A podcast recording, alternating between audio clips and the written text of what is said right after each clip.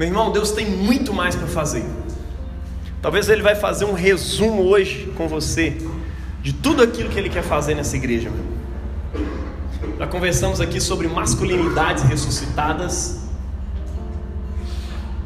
E se você não estava aqui no dia, você pode acompanhar, vai lá no, no Spotify ou é, é, procura lá na igreja. Se você não conseguir acessar de jeito nenhum, às vezes você não tem um programa, procura lá com a gente que a gente envia o arquivo para você. É importante que você ouça essas mensagens, porque elas têm sido pedagógicas, têm sido a voz de Deus para a igreja, a voz de Deus para a comunidade, tá? Uma forma de você fazer parte da igreja.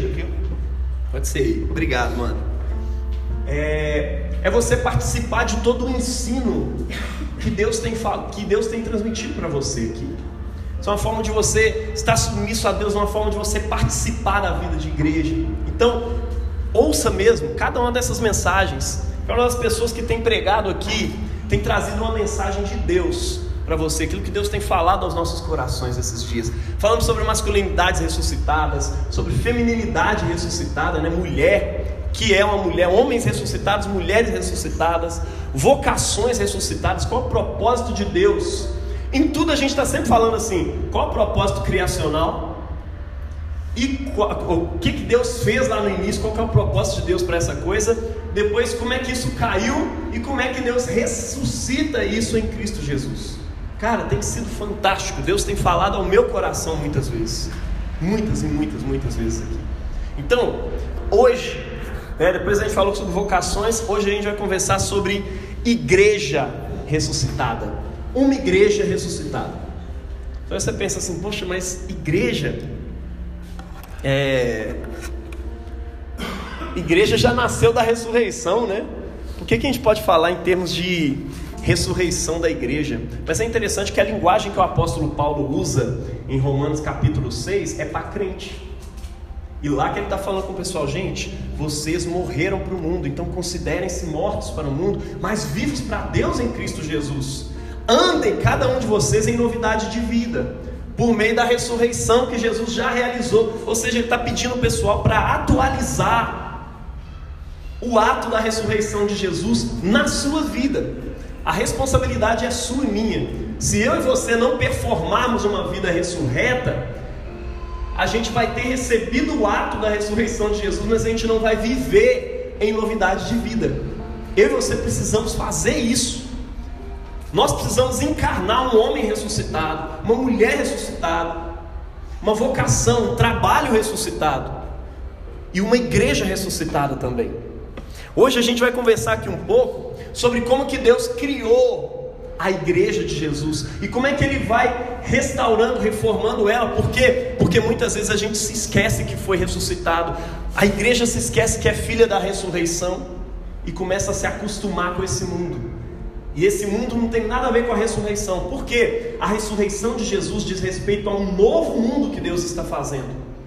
Uma nova criação que foi anunciada lá em Isaías capítulo 60, Isaías 11 e vários textos dos profetas, e que Jesus restaura, que Jesus resgata na sua mensagem, e que os apóstolos percebem que Jesus realmente estava falando daquele negócio lá, quando ele ressuscita dentre os mortos. Quando ele ressuscitou, o pessoal atualizou a mensagem, falou: Cara, uma criação nova realmente começou. E já começou no corpo de Cristo. Essa é a mensagem da Páscoa. O corpo de Cristo ressurreto significa que essa criação com a qual ele se uniu lá na encarnação começou a ressuscitar. Uma nova vida começou a nascer. Um novo mundo começou a acontecer. E quando você começa a se acostumar, é por isso que o apóstolo Paulo diz assim: Não vos conformeis com este século, mas se transformem pela renovação do seu entendimento. Ou seja, o entendimento de vocês foi modificado, foi transformado por meio do Evangelho. Está na hora agora de você não se conformar com este mundo, porque esse mundo está passando e um novo século está chegando. Então, não se conforme com este século. Amém? A igreja de Jesus ela é criada para ser cooperadora direta na missão de Deus nesse mundo, que é reconciliar o mundo consigo. A Bíblia diz que Deus estava em Cristo reconciliando consigo o mundo. Aí depois fala que ele nos deu o ministério da reconciliação. Ou seja, Deus estava em Cristo, beleza. Agora Deus está na estação casa, reconciliando consigo o mundo. Deus está em você individualmente, em cada um de nós como igreja, para reconciliar consigo o mundo. Essa é a missão da igreja. E é para isso que Ele quer te avivar, é para isso que Ele quer te ressuscitar hoje. Cada um de nós cumpre essa função juntamente, e todos juntamente como igreja está, estão reconciliando o mundo com Deus. Pô, mas eu só servia água lá na igreja. Sim, você serviu água, você serviu café lá para o pastor, estava reconciliando o mundo com Deus. Quando nós entendemos que nós somos unidade, que nós somos coletivo, que nós somos um em Cristo, cada trabalho começa a fazer sentido. Pô, mas eu só varri a igreja.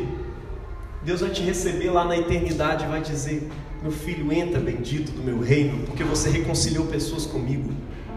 Deus, mas eu só cantei. Pois é, meu filho, muito obrigado por ter cantado. O negócio é porque não era sobre você, era sobre a igreja da qual você faz parte. O negócio de Jesus é com a igreja. É por isso que não dá para ser crente sozinho, não dá para ser crente lá longe. Ser crente é com a igreja, com a sua igreja local, engajado na igreja, no trabalho que a igreja faz, porque você entra em Cristo por causa da unidade que nós temos em Cristo. Tá dando para entender? Não é individual. Cristianismo não é lugar para individualistas.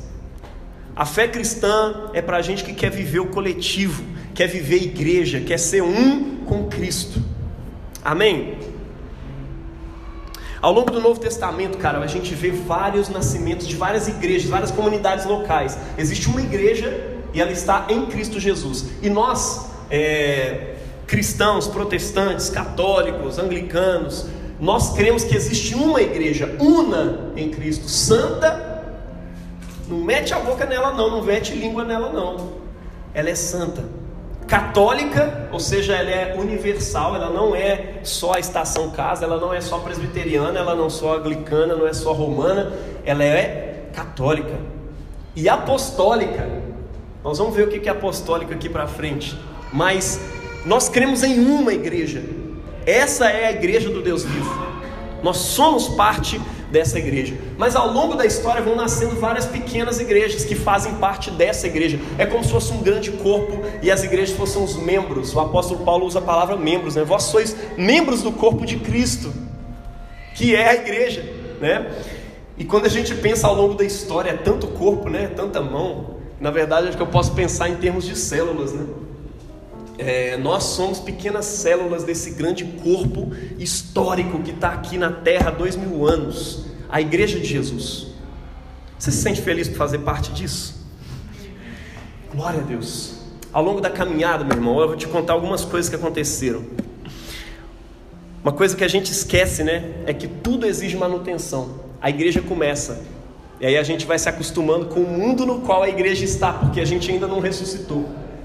A nova criação já começou, mas ainda não se concluiu. E aí a gente está nesse meio termo do já e ainda não, sabe? Aquele negócio, eu tenho um filho, mas ainda não tenho, está nascendo. Né? É isso, a linguagem que o apóstolo Paulo usa é de nascimento. A criação está aguardando ansiosamente esse nascimento. Está vindo, está vindo, está quase acontecendo. E é isso. As igrejas começaram nessa perspectiva. E muitas vezes elas foram se acostumando às estruturas desse mundo abandonaram o primeiro amor, como a igreja de Éfeso. O primeiro momento ali com Deus, aquele primeiro carinho com Deus, aquela primeira experiência, de repente aquele fogo começa a se apagar, começa a se desanimar. A gente cai e não consegue se lembrar da onde a gente caiu. Uma preguiça moral, uma preguiça espiritual que Jesus também vai falar para a igreja de Éfeso. Isso está lá em Apocalipse, capítulo 2 e 3. As igrejas que nasceram, filhas da ressurreição, elas caíram e elas precisavam de uma ressurreição novamente. Talvez você esteja precisando de ressurreição na sua vida hoje. E eu estou dizendo que aquelas igrejas para quais o apóstolo Paulo escreveu uma carta lá em Éfeso, de repente chega lá, 96 anos depois de Cristo, ela estava capengando, e aí o apóstolo João manda essa carta para ela em nome de Cristo, né? Jesus manda João escrever: olha, vocês abandonaram o primeiro amor. Acorda, vocês vão se perder, vocês vão definhar nesse caminho, vão morrer, né?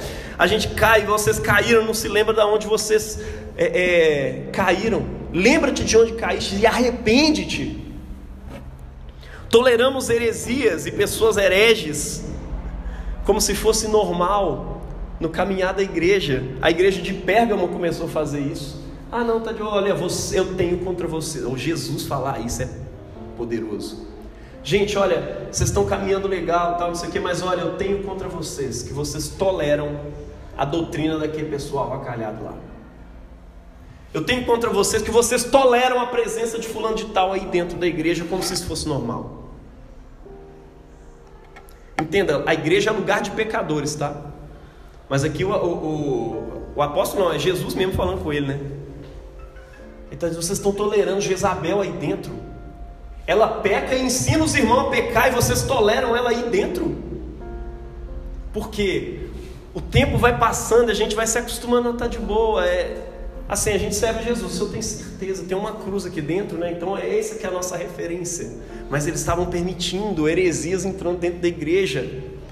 E Jesus está falando, está na hora de ser radical. Uma igreja ressurreta precisa lidar com isso.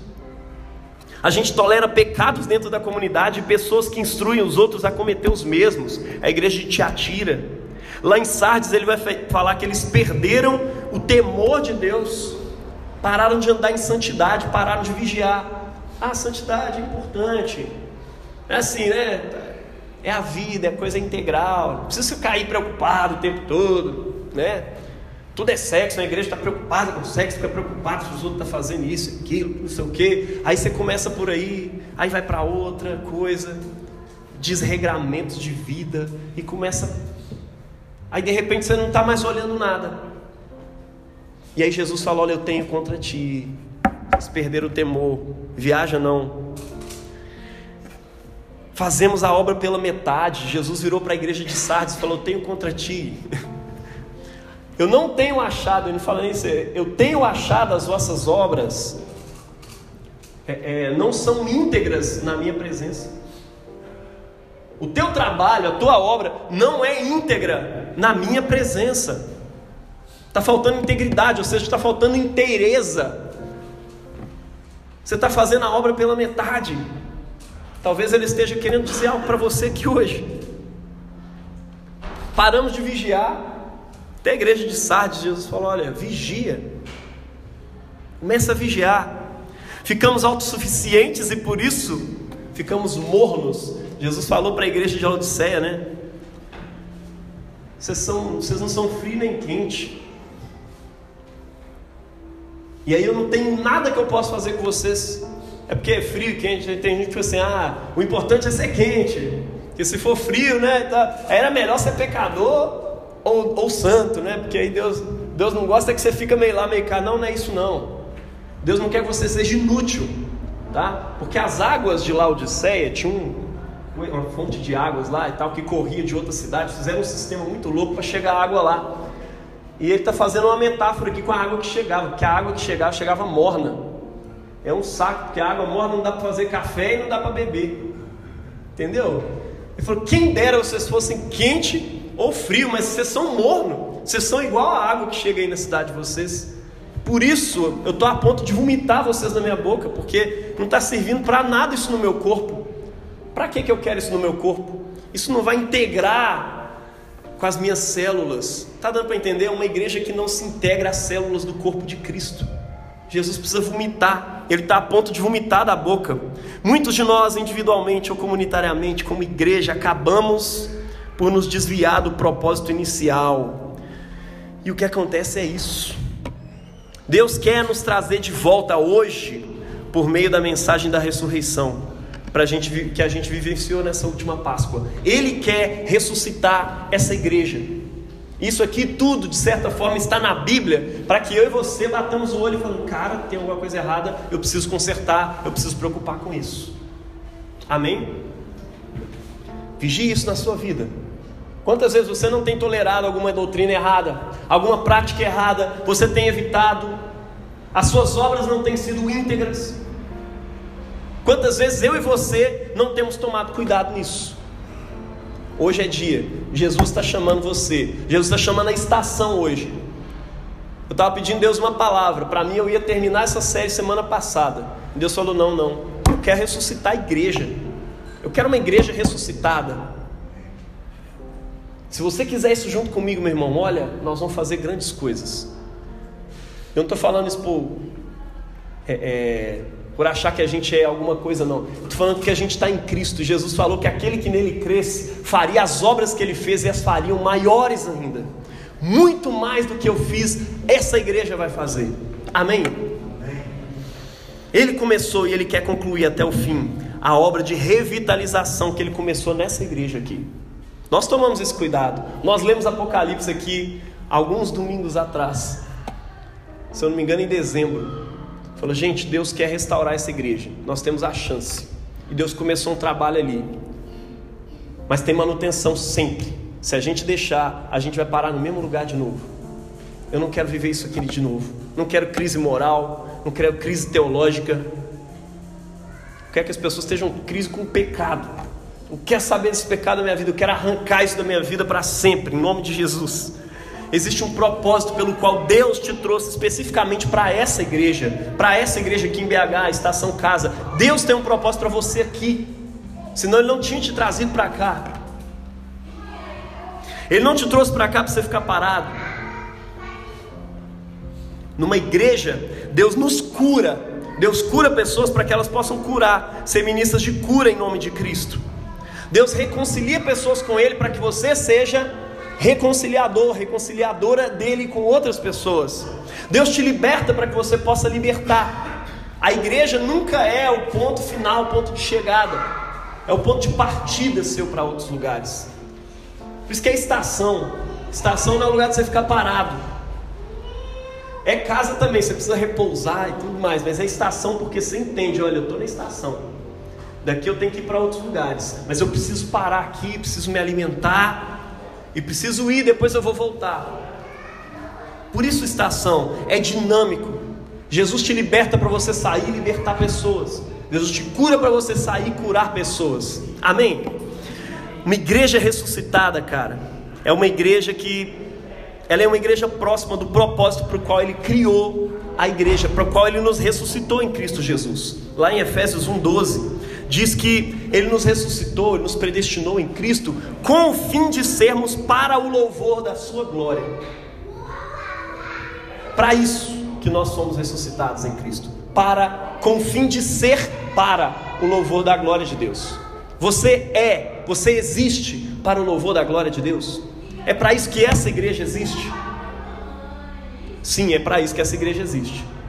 Mas é para isso que ela tem existido? Essa é a pergunta. É claro que não é para você responder. É porque cada um de nós individualmente cumpre esse propósito também. Como ser individual e coletivamente como igreja para o louvor da glória de Deus? Provavelmente quando a gente dá os mesmos frutos que o apóstolo Lucas viu na igreja recém-nascida após a ressurreição, após a descida do Espírito Santo lá em Atos. Você crê nisso? Aquela igreja ali tinha um monte de coisa que acontecia nela. Se você quiser acompanhar comigo, eu quero ler com você aqui Atos capítulo 2, versículos 42 até o 47. O Espírito Santo tinha descido Pessoas de todos os lugares estavam lá, de tudo quanto é língua, ouviram eles falando por meio do Espírito Santo línguas diferentes, línguas como que de fogo. E cada um os ouvia falar na sua própria língua, glorificando a Deus. É como se tivesse alemão, inglês, espanhol, um monte de gente aqui veio visitar e de repente a gente começasse aqui a ser cheio do Espírito Santo. E de repente todo mundo começa a falar em línguas. E aí de repente o alemão Caraca, eu ouvi ele falar na minha língua, ele está falando das grandezas de Deus. E o inglês também, cara, eu também ouvi. E aí todo mundo, cara, nós estamos ouvindo eles falarem das grandezas de Deus. E é engraçado que eles nem sabem a nossa língua. O que está acontecendo com eles? E aí o apóstolo Pedro prega, naquele dia se convertem 3 mil pessoas, sem microfone, sem violão, sem nada. 3 mil pessoas se convertem naquele dia e se ajuntam à comunidade da igreja. Muito louco, né? como é que essas pessoas ficavam? Como é que elas perseveravam? Como é que elas continuaram na igreja? Qual é o método? O que, que aconteceu? Atos 2, 42 a 47. Eles perseveravam, eles continuavam na doutrina dos apóstolos, na comunhão, no partir do pão e nas orações. Em cada alma havia temor, e muitos prodígios e sinais eram feitos por meio dos apóstolos. Todos os que criam estavam juntos e tinham tudo em comum. Vendiam as suas propriedades e bens, distribuíam entre todos à medida que alguém tinha necessidade. Tinha necessidade. Diariamente perseveravam unânimes no templo, partiam pão de casa em casa e tomavam as suas refeições com alegria e sinceridade de coração louvando a Deus e contando com a simpatia de todo o povo. Enquanto isso, o Senhor lhes acrescentava dia após dia os que iam sendo salvos. Glória a Deus. Isso aqui é uma igreja viva, isso aqui é uma igreja ressuscitada. Mais do que isso, isso aqui é a igreja filha da ressurreição. O espírito de vida que ressuscitou Jesus dentre os mortos tinha acabado de descer sobre os apóstolos e eles pregavam e eles batizavam aquelas pessoas, impunham sobre elas as mãos, elas ficavam cheias do Espírito. E uma igreja cheia do Espírito foi essa aqui. O sopro do Espírito deu origem a uma igreja, primeiramente, firme na tradição apostólica. Essa é a primeira coisa. A Bíblia diz que eles perseveravam na doutrina dos apóstolos. Vocês viram isso? Essa igreja confiava nos ensinos dos apóstolos sobre Jesus. Confiança. Não tinha aquela que muita igreja inventa para ah, isso é doutrina de homens, eu não quero saber. Aí depois ele vai aprendendo alguma coisinha, descobre que a Bíblia foi escrita por homens. Nossa, doutrina de homens, não quero coisa de homens, eu quero coisa de Deus, é mesmo. E aí você criou uma conexão nova com Deus aí depois de dois mil anos de história, inventa uma igreja. Como é que é isso? Ninguém funda a igreja, meu irmão. A igreja ela está estabelecida sobre o testemunho dos apóstolos, porque os apóstolos viram Jesus, andaram com ele durante três anos, andaram com ele, foram discipulados por ele. Jesus estabeleceu esses caras para isso mesmo. Doze era um número significativo naquele tempo, porque doze eram as tribos de Israel. O povo de Israel era regido por doze.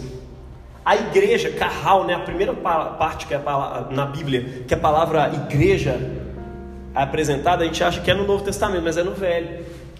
Carral, né? Comunidade, comunhão dos santos, está ali em volta do Monte Sinai, esperando a palavra de Deus, estão unidos ali, esperando aquela palavra. O testemunho de Jesus é esse: olha, eu vou estabelecer doze, porque isso tem tudo a ver com um novo Israel. Tinha um Israel até agora, a igreja era o Israel, mas agora Vai ter um novo Israel. E por isso eu vou estabelecer 12 apóstolos. E com eles eu vou andar, e eles vão dar início a esse novo Israel de Deus. O testemunho deles sobre mim vai ser o que vai fundar a igreja no mundo. Tem dois mil anos de igreja, esse testemunho apostólico permanece. Está dando para entender? Essa igreja permaneceu confiante no testemunho dos apóstolos. O que Pedro falava, o que Barnabé falava, o que, ó, Barnabé não, Bartolomeu, o que Mateus falava, o que João falava, aquele pessoal estava atento ao que eles estavam dizendo, porque eles andaram com Jesus. Jesus ensinou eles a interpretar o Velho Testamento. O fundamento da igreja são as Escrituras, meu irmão. Primeiro sinal de uma igreja ressuscitada é a perseverança nessa doutrina apostólica, que é o Evangelho. É os discípulos olhando para o Velho Testamento, e você vê isso nas cartas, você vê isso no, no livro de Atos. Eles olham para o Velho Testamento, interpretam em Jesus e já falam com a galera: olha, isso aqui aconteceu para se cumprir a, a escritura que diz em tal lugar e tal. Vamos viver isso aqui. Nós estamos cumprindo, nós estamos num tempo de cumprimento das escrituras. Primeiro sinal, perseverança na doutrina, no Evangelho de Jesus. Qualquer igreja que queira nascer hoje em dia, baseada em outra doutrina, que não essa aqui, a doutrina dos apóstolos, que deu origem a essa Bíblia que tem na sua mão ou no seu celular, não faz sentido nenhum. A igreja de Cristo ela está estabelecida sobre o fundamento dos apóstolos e dos profetas, como disse o apóstolo Paulo. Ou seja, está estabelecido sobre aquilo que foi escrito no Velho Testamento e sobre aquilo que é escrito no Novo Testamento também. Dá para entender? A palavra de Deus é esse fundamento. A igreja é estabelecida sobre isso. Esse é o primeiro sinal de uma igreja ressuscitada, de uma igreja que acabou de nascer. Deus quer restaurar esse propósito. Uma igreja firmada no Evangelho de Jesus. Como é que eu me firmo nesse Evangelho, nessa doutrina? Por meio do legado apostólico, da Escritura, da tradição da igreja de Cristo e por meio da permanência na igreja, que é esse corpo de Cristo de mais de dois mil anos. É aqui que está a doutrina apostólica. É na palavra que está aí na sua mão que está a doutrina apostólica. Seja firme nisso.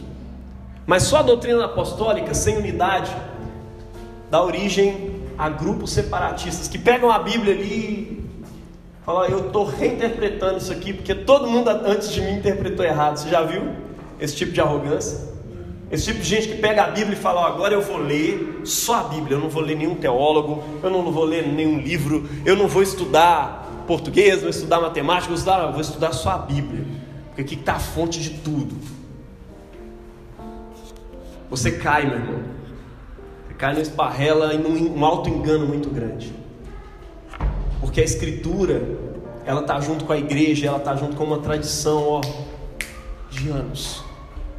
Pessoas inventam igrejas o tempo inteiro, acreditando que vão interpretar a Bíblia do nada, e se esquecem de que os seus irmãos na fé, há dois mil anos, estão se debruçando sobre esse livro, ouvindo o que os apóstolos ensinaram, ouvindo o que a igreja de Cristo ensinou ao longo desses anos e se enriquecendo. Nada diferente foi surgindo ao longo desse tempo, somente atualização para o tempo daquilo que Jesus disse lá atrás hoje em dia tem crescido e, e frutificado aí movimentos que têm uma interpretação das escrituras que não levam a ideia de que a Bíblia é a palavra de Deus. Meu irmão, isso é um movimento fadado ao fracasso. A partir do momento que você parte dessa perspectiva, meu irmão, a sua vida espiritual morreu porque daí vem a fonte. Isso é uma igreja ressuscitada. Começa por aqui, perseverança na doutrina apostólica, na doutrina dos apóstolos. Amém? Amém. Glória a Deus. Outra, outro traço dessa igreja é que ela era firme na adoração comunitária, nos cultos mesmo. Eles perseveravam na doutrina dos apóstolos, na comunhão, no partir do pão e nas orações. Está junto ali no grego e depois vai dizer mais embaixo também que eles diariamente perseveravam unânimes no templo. Dizer, tem gente que gosta de fazer isso hoje em dia, né? Ah, não preciso do templo, não. Preciso da. Eu vou reunir em casa aqui mesmo, eu tenho uns irmãos aqui, isso aqui é a igreja, e de repente faz um churrasco, fala que aquilo é ceia. Tá... Já viu isso, gente? ah, para quem na igreja? Jesus não estabeleceu isso, não. Meu irmão, traço, um dos traços principais, um dos primeiros aqui, inclusive, dessa igreja viva. Primeiro, permanecer na doutrina dos apóstolos. Depois, ela na comunhão, no partir do pão e nas orações. O partir do pão, em Lucas, você precisa lembrar que essa expressão partir do pão está lá no final do Evangelho de Lucas. Ele faz uma continuidade aí em Atos. O partir do pão não era um simples partir o pão, entregar para as pessoas. Aqui está falando especificamente de Santa Eucaristia mesmo, está falando da Santa Ceia. Eucaristia, né? Caris, comunhão, é, é, graça, ação de graça. O jeito que Jesus partiu o pão dando graças, onde ele deu origem à Santa Ceia mesmo, ele falou para os apóstolos: façam isso sempre em memória de mim. Tomar um pão e tendo partido, deu graças e partiu e disse: Façam isso em memória de mim. A igreja aqui nesse lugar, ela está perseverando na comunhão, no partir do pão e nas orações. O que, que a gente faz aqui na igreja, quando a gente vem na igreja? Comunhão, partir do pão, oração. A igreja é feita de várias orações. Ah, até louvor também, sim, louvor são orações também. Está dando para entender? Que Lucas está falando aqui, ó, isso é um traço característico da igreja ela estava junto diariamente ali, perseverando unânimes no templo, na comunhão, no partir do pão e nas orações. É traço da sua saúde espiritual como igreja a perseverança nos cultos, na participação no culto comunitário, no culto que a igreja oferece junta em adoração ao Senhor. Está dando para entender? Esse texto expressa essa comunhão com Deus. Outro traço dessa igreja, ela é temente a Deus. Em cada alma havia temor. Imagine uma igreja assim. Temente a Deus o tempo inteiro, né? A Bíblia diz que o temor do Senhor é o princípio da sabedoria. O temor de Deus é a sensação constante de que nós somos mordomos. Tem gente que acha que o temor de Deus é a sensação constante que Deus vai mandar um raio na sua cabeça. Não, o temor, isso aí é, é medo. Temor é a sensação de que você é mordomo. Você não está na sua casa, você não faz qualquer coisa do jeito que você quiser. O mordomo ele desfruta da casa inteira, ele vai em todos os cômodos, ele tem a chave de todos os cômodos, mas a casa não é dele. Ele não faz o que ele quiser ali, ele não chama quem ele quiser para lá, ele não faz festinha na hora que quiser. A casa é dele. Isso é temor de Deus. Está dando para entender isso? Temor é a fonte da santidade pessoal e pública. Santidade na sua vida e a santidade geral, social. Quem teme a Deus não divide mais questões sociais e questões morais. A gente estava conversando sobre isso essa semana, né? Pô, Jesus enfatizava mais questões sociais ou questões morais? Gente, a questão social é uma questão moral. Se você teme a Deus, assim como você se preocupa com a santidade na sua vida sexual, você se preocupa com santidade na sua vida social também. Você se preocupa com o pobre estar tá comendo pão. Você se preocupa com os irmãos que estão em necessidade. Você se preocupa com moradia para as pessoas. Você se preocupa com justiça social, ao mesmo tempo que você se preocupa com justiça na sua vida pessoal, com santidade. Está dando para entender? Santidade, de uma perspectiva bíblica e saudável, ela envolve as duas coisas. Nunca vai ser um moralismo, uma preocupação que a pessoa sexocêntrica, ah, meu Deus, pecado sexual, tudo que existe, tudo mais. Hoje existe uma tendência em igrejas assim, né? Umas que se preocupam só com isso e outras que se preocupam com justiça social e tudo mais. E normalmente tem dito que a moral, a moral, a santidade pessoal na vida não faz sentido, ela é relativa. Cada um tem a sua. Gente, eu conheço igreja em Belo Horizonte que está nessa perspectiva, né? é, é, libertação sexual que há, é, a gente tem que viver isso mesmo, tá? porque o importante mesmo para Deus, cara, quando a pessoa vira para você e fala, o importante para Deus mesmo é isso, toma cuidado, tenha um pé atrás. O importante mesmo para Deus é cuidar do pobre e tal. No final das contas, meu irmão, a pessoa não está nem cuidando dos pobres, nem isso está fazendo. Está cuidando do pobre, a igreja é a Assembleia de Deus, é, tá preocupação com o gay, com o pobre, com a mulher e tudo mais. Olha, quem está fazendo justiça são essas igrejas, das mais tradicionais que você imagina.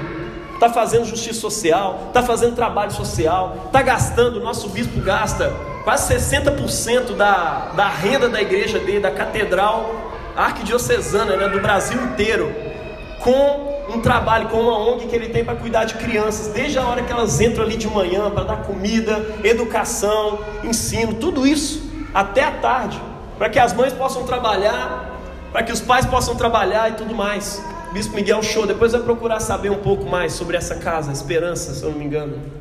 É isso mesmo, vocês lembram? É, é, esqueci o nome, mas é um trabalho social que é feito há anos ali.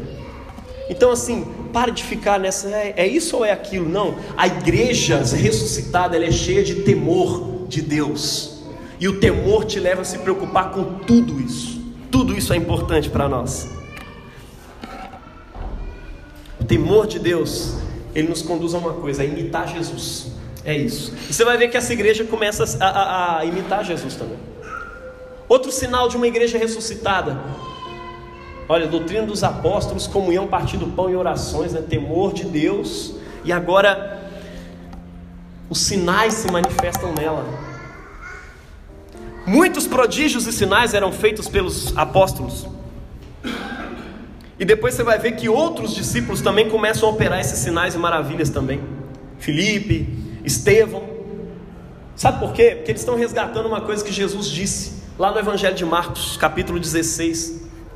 Estes sinais seguirão aos que creem. Em meu nome expulsarão demônios, falarão novas línguas, pegarão em serpentes, se beberem alguma coisa mortífera, não lhes fará dano algum, e colocarão a mão sobre os enfermos, eles ficarão curados.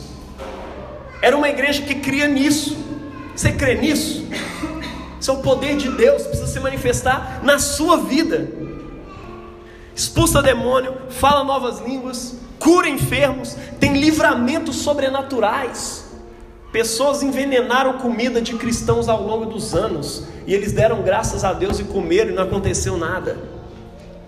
Uma cobra, uma víbora, picou a mão do, do apóstolo do apóstolo Pedro, Paulo, assim que ele saiu de um naufrágio, parecia que tudo estava errado na vida dele. Né? e nada acontece com ele. Os nativos da ilha ficam assim: caraca, o cara não morreu?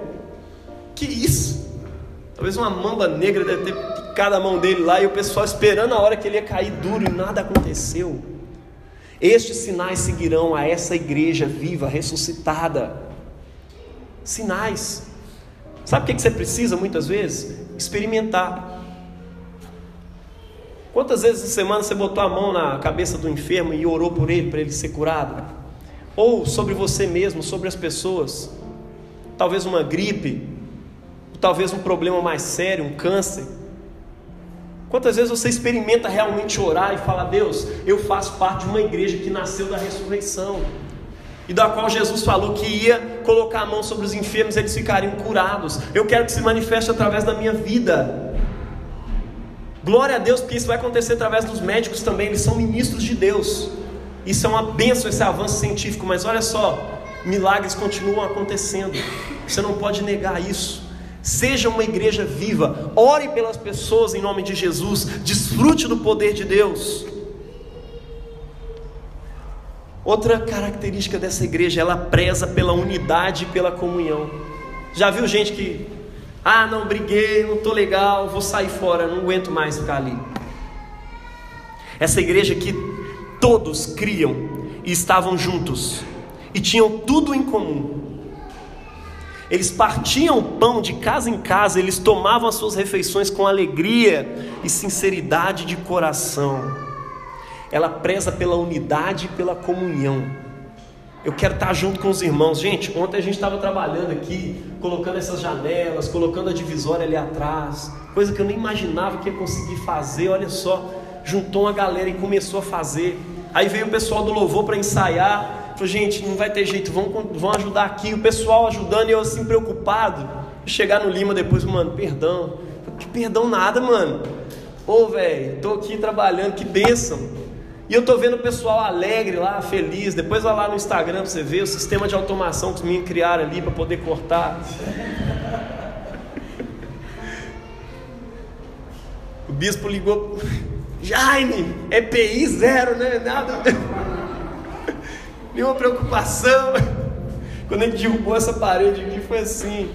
Mas, cara, o prazer de ver a alegria dos irmãos trabalhando e fazendo as coisas, cara, isso não tem, tem preço, não, cara. É ver as pessoas ali felizes, zelando pela obra de Deus. Isso é sinal de que existe avivamento, é sinal de uma igreja ressuscitada coisas proféticas aconteceram. Tenha vontade e analise você, olhe para você como igreja. Eu tenho vontade de estar com meus irmãos? Dá vontade de comer com eles com alegria. Por isso que a gente bota comida ali, tudo é significativo. Porque eles vinham e comiam suas refeições com alegria e sinceridade de coração. Eles queriam estar juntos. E eles prezavam também pela unidade, né? Lá em Efésios 4:3, o apóstolo Paulo vai clamar para o pessoal: gente, pelo amor de Deus, quero te pedir algumas coisas importantes aqui.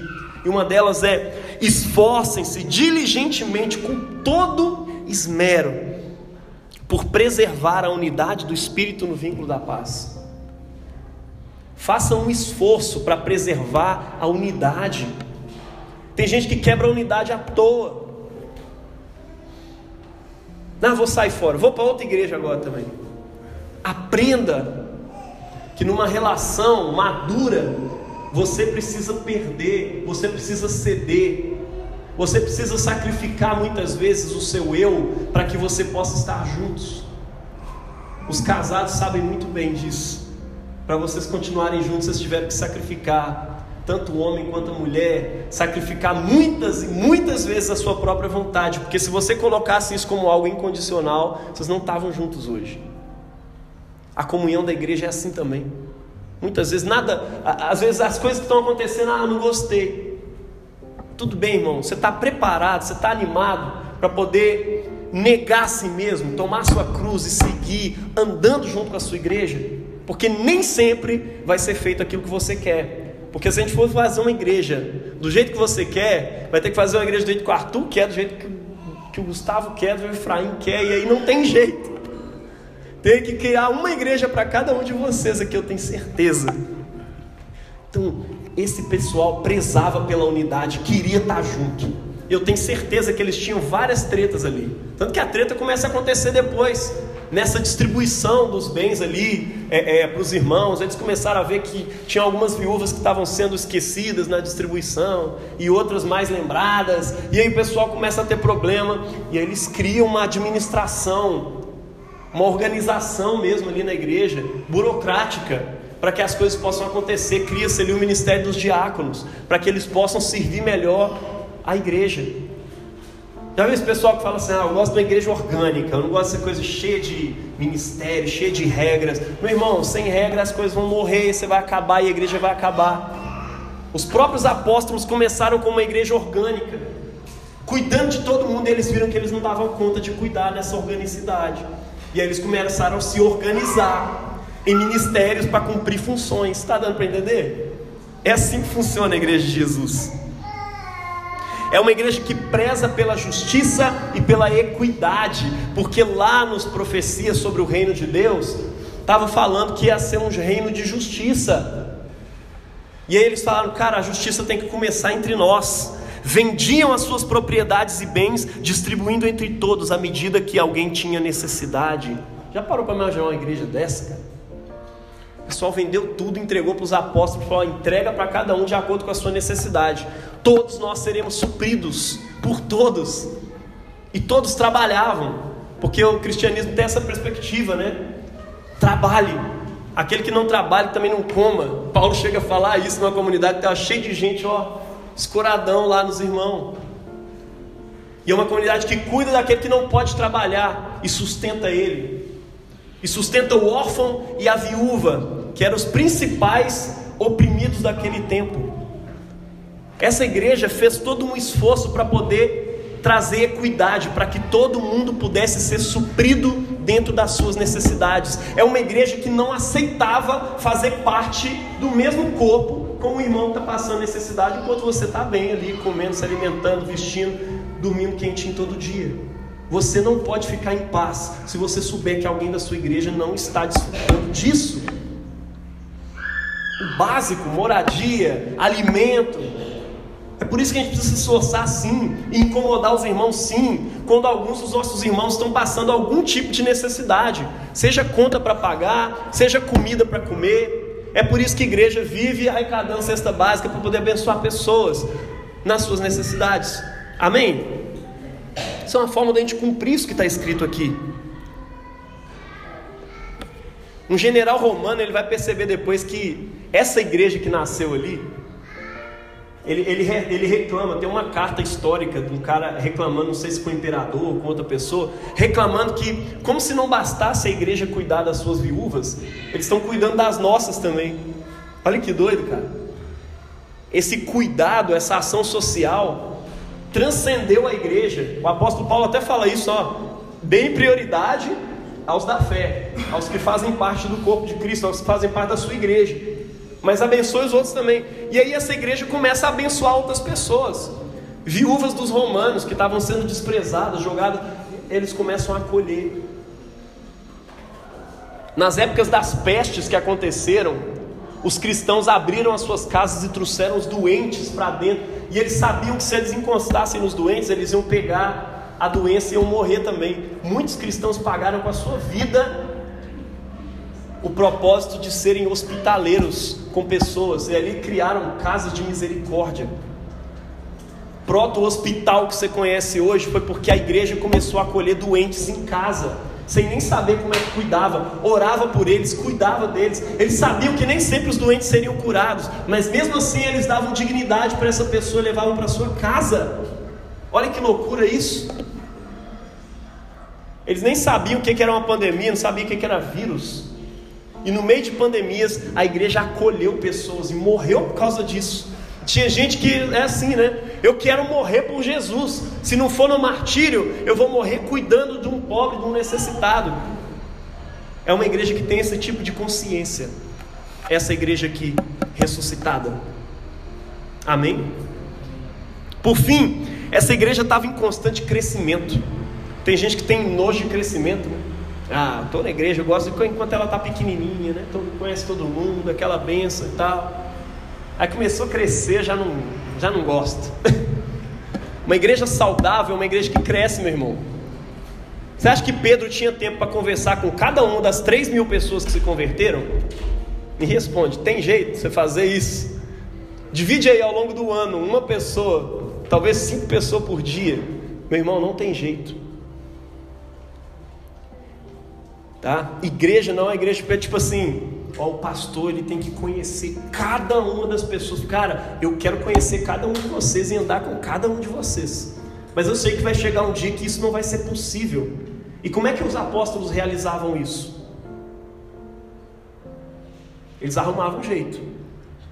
Arrumaram líderes de 100, de 200, de 50 e colocaram e dividiram novas comunidades, colocavam pastores à, à frente de cada uma das comunidades. O que, que é isso? Eles iam arrumando células em casas e colocavam pessoas para levar esse pastoreio dos apóstolos para eles também, porque eles sabiam que em breve eles não conseguiriam encontrar com cada um dos irmãos que se convertiam. Um pouquinho à frente aqui, mais duas mil pessoas se convertem, são cinco mil e depois esse número para. Pedro não faz ideia de quantas pessoas se converteram. Está dando para entender? Uma igreja saudável está sempre crescendo. Nós precisamos atentar para isso. Olha, eu quero fazer parte desse crescimento. Uma célula saudável, ela está sempre produzindo outra. Não tenha medo do crescimento. Fica tranquilo com isso e saiba que Deus vai cuidar da sua igreja. Quando a gente não tiver tempo como ter comunhão com todo mundo, eu ia falar dividir de novo. A gente multiplica. Planta outra igreja em Belo Horizonte. Planta outra igreja em outra cidade. Abençoa o reino. Abençoa o mundo com novas igrejas. Está dando para entender? É para isso que nós estamos aqui, cara. O, o, John Stott ele vai pegar esse finalzinho aqui do, desse texto de Atos e vai dizer: e aqui está a característica evangelizadora da igreja. A igreja não para de evangelizar. Ela está o tempo todo chamando. E ao longo do tempo Deus vai acrescentando os que iam sendo salvos. Esse é o aspecto evangelístico da igreja. Deus realiza, cara, processos de revitalização ao longo da história da igreja e ao longo da história do povo de Israel. E eu quero que Ele realize isso na sua vida hoje. Amém? Eu quero que Ele realize isso nessa igreja. Eu quero que essa seja uma igreja ressuscitada. Vocês estão comigo? Glória a Deus. Vamos orar? É... A palavra de Deus nos diz, lá em Ezequiel, num tempo de exílio, que o povo estava perdido, sem esperança. A comunidade de Israel, por causa do pecado, estava caída. E Deus dá a Ezequiel uma visão de um vale cheio de ossos secos, tipo aquele quadro que está ali, né? Cheio de ossos. E ele fala assim com Ezequiel: profetiza aos quatro ventos, profetiza ao espírito que venha. E ele profetiza e de repente começa a vir tendões juntando um osso com o outro, e depois vem carne e depois vem vida. E ali se levanta um exército. Meu irmão, eu quero profetizar isso hoje. Eu quero que você creia nisso hoje. Eu quero que você coloque de pé. Vamos orar sobre isso.